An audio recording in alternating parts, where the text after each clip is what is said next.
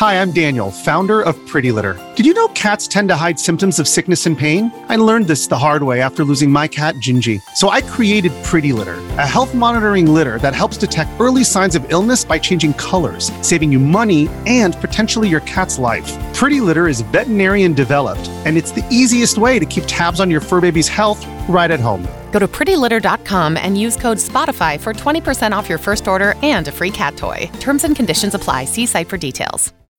When you need mealtime inspiration, it's worth shopping Kroger, where you'll find over 30,000 mouthwatering choices that excite your inner foodie. And no matter what tasty choice you make, you'll enjoy our everyday low prices, plus extra ways to save, like digital coupons worth over $600 each week. You can also save up to $1 off per gallon at the pump with fuel points. More savings and more inspiring flavors make shopping Kroger worth it every time. Kroger, fresh for everyone. Fuel restrictions apply.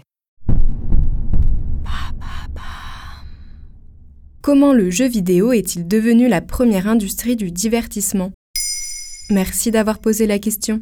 À l'occasion de la journée mondiale du jeu vidéo le 18 novembre, jetons un coup d'œil dans le rétro et retraçons la façon dont ce média est devenu la première industrie du divertissement. Et oui, même devant Hollywood et le 7e art. Mais comment inventons le jeu vidéo? Avant de se mêler au grand public, c'est la recherche scientifique et universitaire, favorisée par la technologie militaire développée lors de la guerre froide, qui vont donner les premiers germes du jeu vidéo. Ces programmes informatiques, à l'origine créés pour démontrer le fonctionnement de ces nouvelles technologies, vont peu à peu gagner la ferveur des scientifiques et la curiosité des autres. Quand le physicien américain Higginbotham présente Tennis for Two sur oscilloscope en 1958, l'excitation est telle qu'il crée l'une des premières communautés du jeu vidéo. Quatre ans plus tard, c'est Space War qui est inventé, dans lequel vous incarnez un vaisseau spatial esquivant les projectiles ennemis. Vous l'aurez peut-être deviné, mais ces jeux sont les ancêtres de Pong et de Space Invaders. Pong est d'ailleurs à l'origine d'une première révolution. Il accompagnera la sortie de la Magnavox Odyssey, la toute première console de jeux vidéo répertoriée de l'histoire.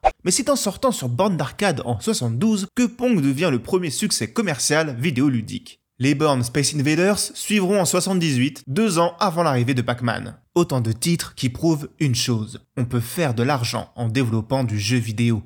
C'est la ruée vers l'or et beaucoup d'entreprises se lancent dans le game, souvent au détriment de la qualité. Les jeux sortent par palette, saturés par la médiocrité de la production des années 80, le marché crash. On pense alors que le jeu vidéo, c'est de l'histoire ancienne. Et après ça, comment le jeu vidéo s'est-il relevé? Le démarrage définitif de l'industrie vidéoludique a lieu avec le succès d'une console que vous connaissez tous, la NES de Nintendo. On est en 85. La console doit beaucoup au concepteur Shigeru Miyamoto, future légende du milieu, qui créera pour elle les jeux Mario et Zelda. En 88, Nintendo frappe à nouveau en sortant la première console portable, le Game Boy, un véritable âge d'or. Sega et Nintendo se tireront la bourre durant plusieurs générations de consoles, mais c'est l'arrivée de Sony avec la PlayStation en 94 et de l'américain Microsoft avec la Xbox en 2001 qui signe un tournant définitif pour l'industrie en termes créatifs, technologiques et économiques. Le jeu vidéo, s'il essuie encore des critiques des médias et des profanes, est complètement démocratisé. Au cours des années 2000,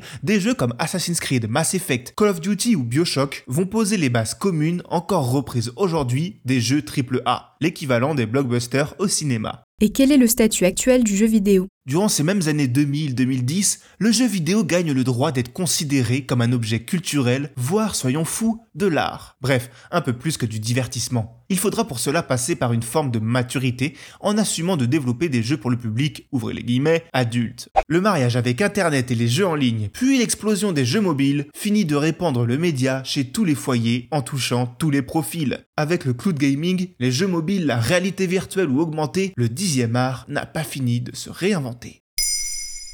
Maintenant, vous savez, un épisode écrit et réalisé par Jonathan Oppard. Ce podcast est disponible sur toutes les plateformes audio. Et si cet épisode vous a plu, n'hésitez pas à laisser des commentaires ou des étoiles sur vos applis de podcast préférés.